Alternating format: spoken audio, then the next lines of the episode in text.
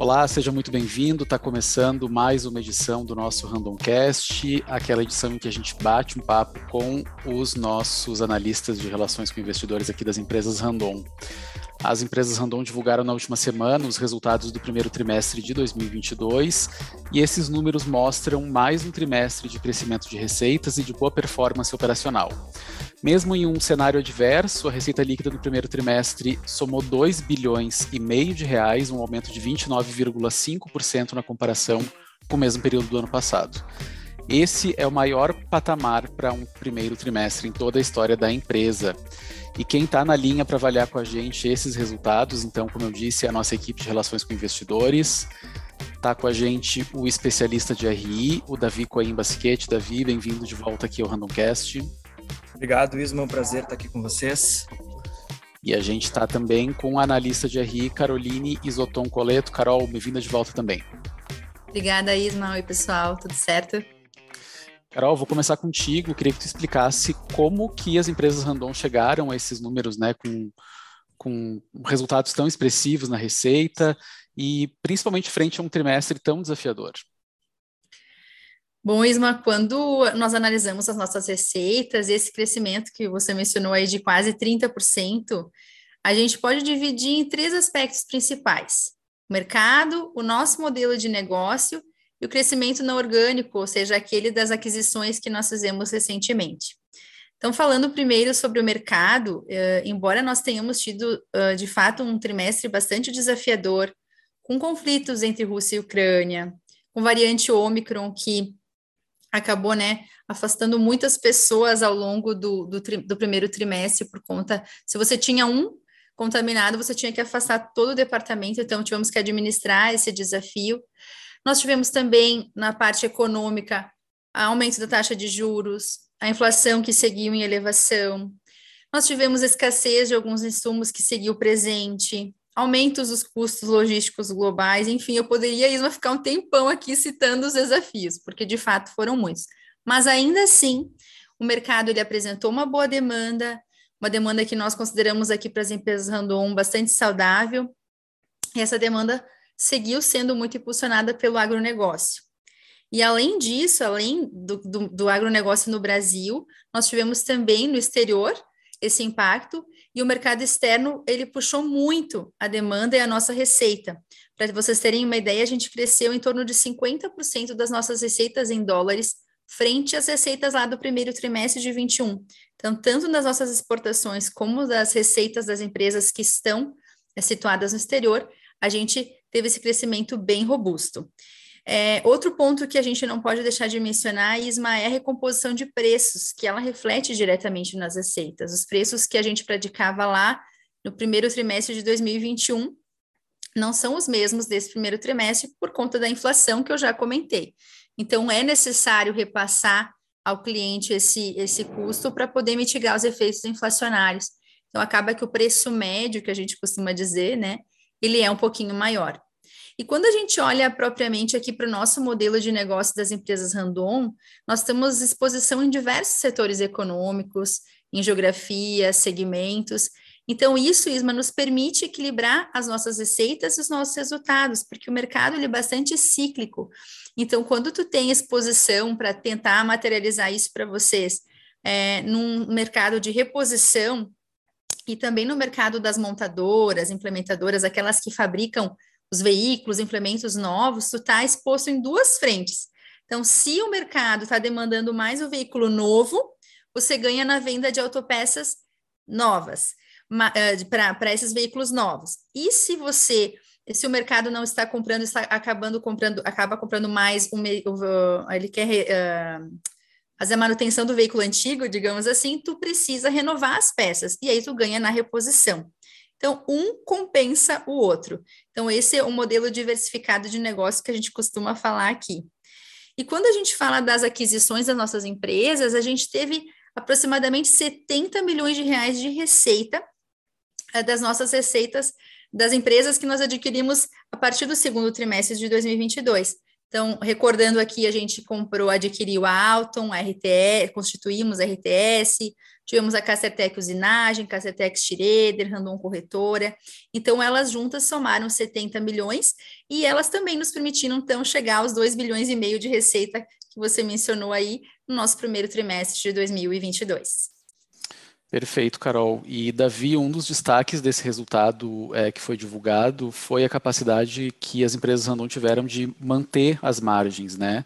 Queria que tu comentasse um pouquinho quais foram os aspectos que levaram a isso, primeiro, e também como é que a companhia está se preparando é, para a crescente pressão inflacionária dos próximos meses para tentar manter essas margens é, de maneira constante também.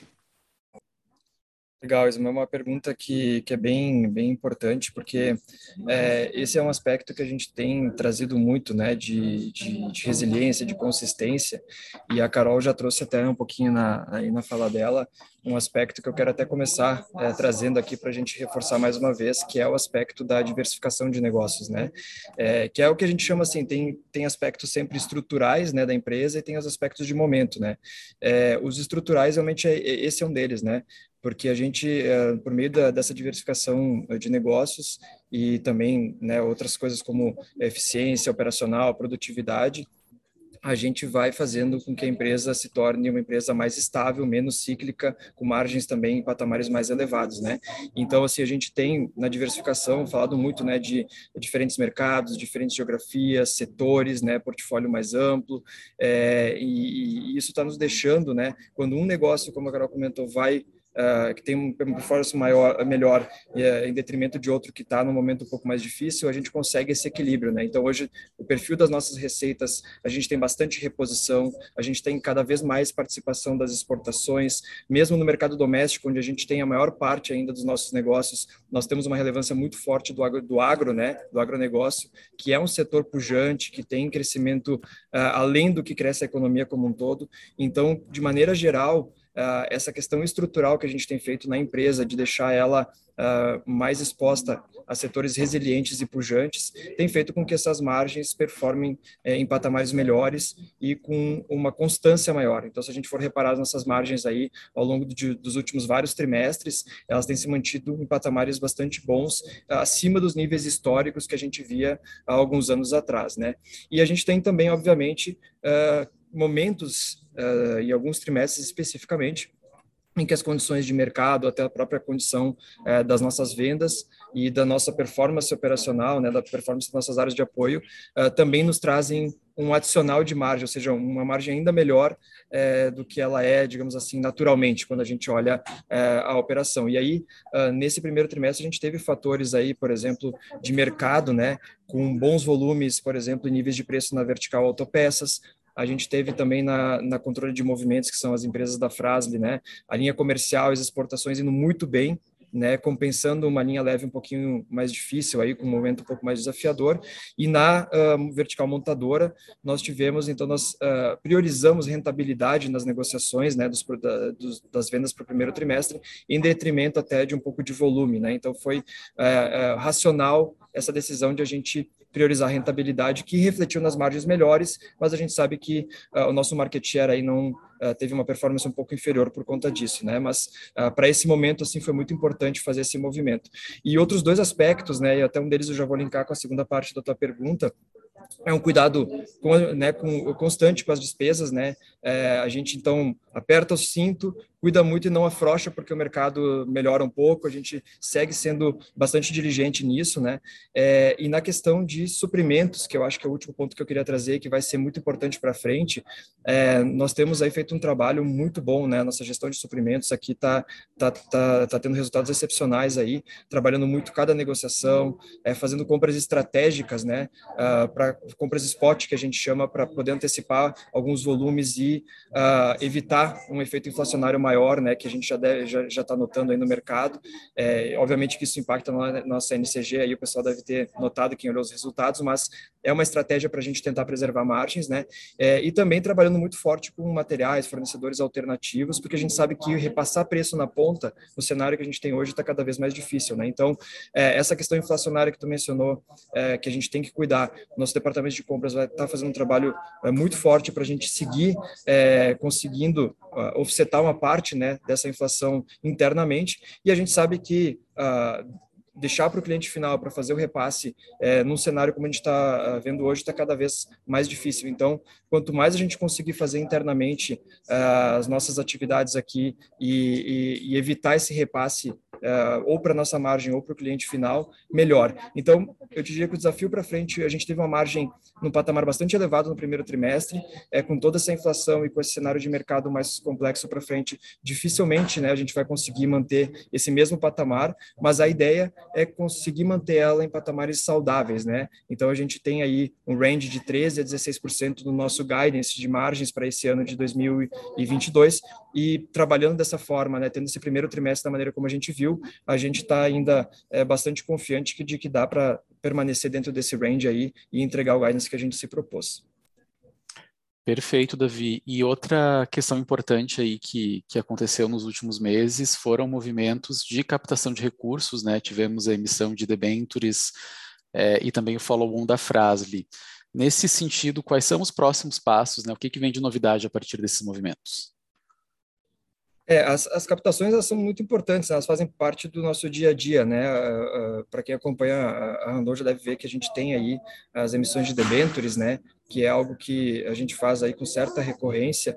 É, e aí, enfim, tem diversos usos, né? Como é, às vezes melhorar o custo, alongar o perfil da nossa dívida, financiar projetos, financiar o nosso crescimento, né? É, via capital de giro. Então, é, tem diversas utilizações desses recursos, mas a gente, obviamente, é, capta sempre a mercado para poder é, continuar nesse nosso projeto, né? Nesse nosso processo de crescimento das empresas Randon, de que, para quem tem acompanhado aí, a gente mais que triplicou, né? As nossas receitas aí nos últimos cinco anos. Então, mostra que a gente precisa de recursos para fazer esse movimento e eles são utilizados não só para crescimento orgânico, como também para crescimento não orgânico, que são as nossas aquisições, né?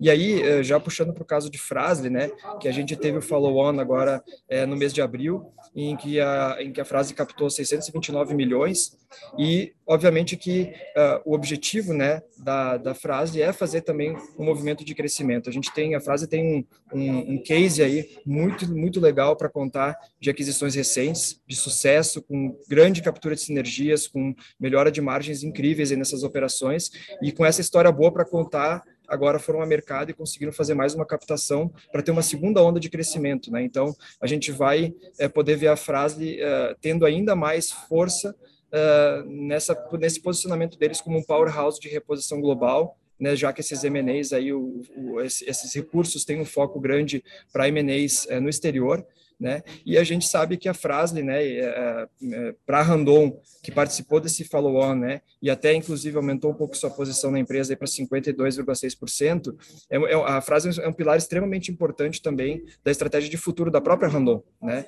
Então, a gente vê com muitos bons olhos porque a Frasle cresce, consegue fazer uma segunda onda de crescimento, a gente já tem aí um track record muito bom da empresa aí desses movimentos de aquisições recentes e para a própria Randon, o crescimento da Frasle beneficia, beneficia beneficia a própria Randon, né? Então a gente também ficou muito feliz de poder uh, participar desse follow-on, inclusive aumentar um pouquinho nossa posição na empresa.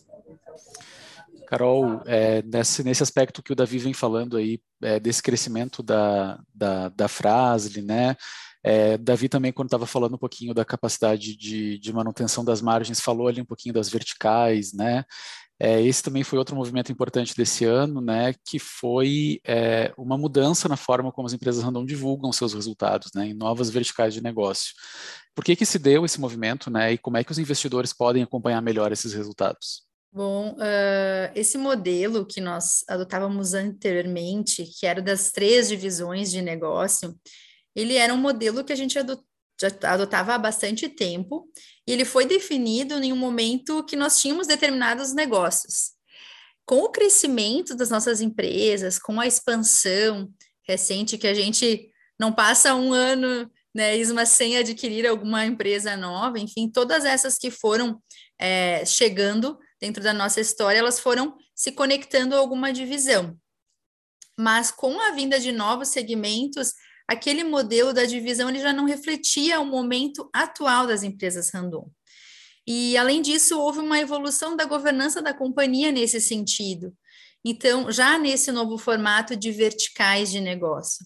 Então, nós identificamos que era o momento ideal de nós trazermos essa mudança também nos materiais de RI, e essa mudança veio para trazer mais transparência, para melhorar a análise dos nossos resultados. Então, quem for olhar os resultados de Randon vai perceber que o consolidado, ou seja, o número das empresas Randon como um todo não mudou, né? Isso é bem importante refletir, é apenas a forma como isso tem se distribuído ao longo das verticais.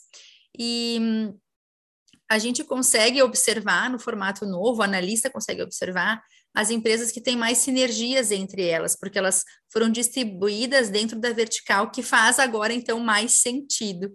E, e nós realizamos, Isma, uma divulgação específica só para informar o mercado sobre essa alteração.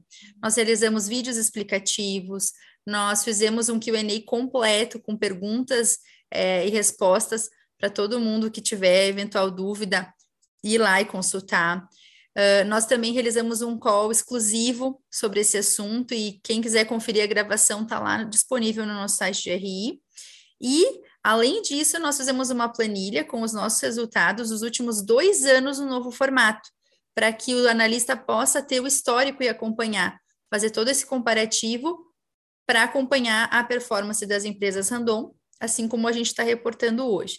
Então, é um trabalho bem completo e a gente convida todos aqui que estão nos escutando a acessar o nosso site de RI e conferir todos os materiais. E é claro, nós estamos sempre à disposição. Então, se ficar alguma dúvida, manda um e-mail para ri.random.com.br, a gente vai responder aí com prazer. Legal, Carol, e, e reforçando o convite, né, tanto para conhecer um pouquinho melhor essa, essa nova forma de divulgação de resultados, também para ver no detalhe esses números, esses dados que a gente falou aqui, tudo disponível lá no, no site de RI, né, o ri.random.com.br. E para a gente ir encaminhando para o final esse nosso Randomcast, Davi, queria ouvir de ti quais são as expectativas para os próximos meses, o que, que as pessoas podem esperar de empresas random aí para esse ano de 2022. É, é, esse ano aqui, a gente aqui está é, olhando assim pelo que a Carol até comentou no início do, da fala dela, né, é, a gente tinha uma visão de desafios para 2022, né, acho que 2021 foi um ano excepcional em diversas frentes, né, não deu tempo nem de pensar no que daria errado, porque deu tudo certo, é, e aí quando a gente pensou em 2022, a gente sabia que teria um cenário é, aí, né, de, de, inflação, escassez, mas veio, vieram outras coisas que a gente teve que colocar que não estavam esperadas, e, e isso, né, junto com o cenário de eleição que a gente tem nesse segundo semestre, a gente sabe que não vai ficar mais fácil fácil, né, uh, o mercado e sim mais complexo nos próximos meses, né? A própria inflação que a gente já comentou aqui também é um fator adicional, né? Se esperava para o ano que, que sim, alguma pressão, mas não na relevância que ela está tendo aí, principalmente agora depois da, da questão da guerra da, da Rússia com a Ucrânia. É, então, assim, uh, vai, vão ter desafios, mas os nossos mercados de atuação ainda estão apresentando boas oportunidades, né, né Então, a gente está vendo as associações, né, a própria Anfir, que é de semi-rebox, fala aí no ano uh, com alguma queda comparado com o ano passado, foi um ano recorde, mas dando certo, né, os números ficando dentro da expectativa, a gente teria ainda o segundo segundo melhor ano em semi-rebox da história. Então, é, por mais que o seja um mercado inferior ao do ano passado, a expectativa é que seja um ano muito bom ainda em volumes. E no mercado de caminhões, é, também a expectativa é de que seja um ano similar ao que a gente viu ano passado. Né? Poderia ser melhor se a gente não tivesse toda essa escassez, todos esses desafios, mas é, o fato de estar no mesmo nível do que a gente viu ano passado, que já foi um ano, um ano, um ano muito bom, é, isso nos ajuda também a ter uma boa perspectiva para esse segmento especificamente, que afeta bastante as nossas autopeças. E o próprio mercado de reposição, né? Mercado de reposição, embora a linha leve ela tenha né, um cenário um pouco mais difícil, mas quando a gente olha a linha comercial, é uma linha que está demandando muito. A linha comercial é para caminhões, ônibus, né? Então o transporte em si está muito ativo no país ainda. A gente tem, claro, alguns segmentos de PIB, né? Alguns segmentos da economia uh, obviamente com mais dificuldade, mas outros performando muito bem, como o próprio agronegócio que a gente já mencionou aqui, né, que vai ter mais uma safra recorde. É, a gente sabe que tem desafios, sim, né? Mas aqui na Randon a gente prefere olhar é, não o copo meio vazio e sim o copo meio cheio, né? Então, nesse cenário de adversidade, de dificuldades, é, a gente entende que são oportunidades de a gente se reinventar, de encontrar novas formas de fazer, é, e a gente tem feito isso ao longo dos últimos anos, né? Então, é, mais uma vez, a gente se coloca à prova para conseguir entregar aí os nossos resultados, mesmo com esse cenário desafiador, né? Um cenário é, que tem aí é, diversos pontos para a gente acompanhar ao longo do ano, mas a gente sabe que continuando né, com o que a gente tem feito é, não só esse tri, primeiro trimestre, né, mas nos últimos vários trimestres a gente tem condições de entregar o nosso guidance aí, que é um guidance bastante robusto para um ano com tantos desafios como o que a gente está vendo agora. E com esse, com essa análise do Davi, da Carol, a gente vai encerrando por aqui o nosso Randomcast de número 30. Queria agradecer muito, então, a presença da nossa equipe de RI aqui. Davi, especialista de RI, obrigado pela tua participação. Obrigado, Isma. Bem bacana aí nosso papo mais uma vez. Até a próxima. Valeu, Davi. Até a próxima. Até a próxima também para Carol, analista de RI aqui das empresas Randon. Carol, obrigado e a gente se vê no próximo episódio. Se vê, Isma. Obrigada, pessoal. Até a próxima. Então, pessoal, sempre lembrando, a gente está disponível aqui com o nosso Randomcast no Spotify, no Google Podcasts, no Apple Podcasts. Acessa, dá um seguir, ativa o sininho, não perde nenhum episódio que a gente tem por aqui. A gente se encontra então na nossa próxima edição. Um abraço e até a próxima.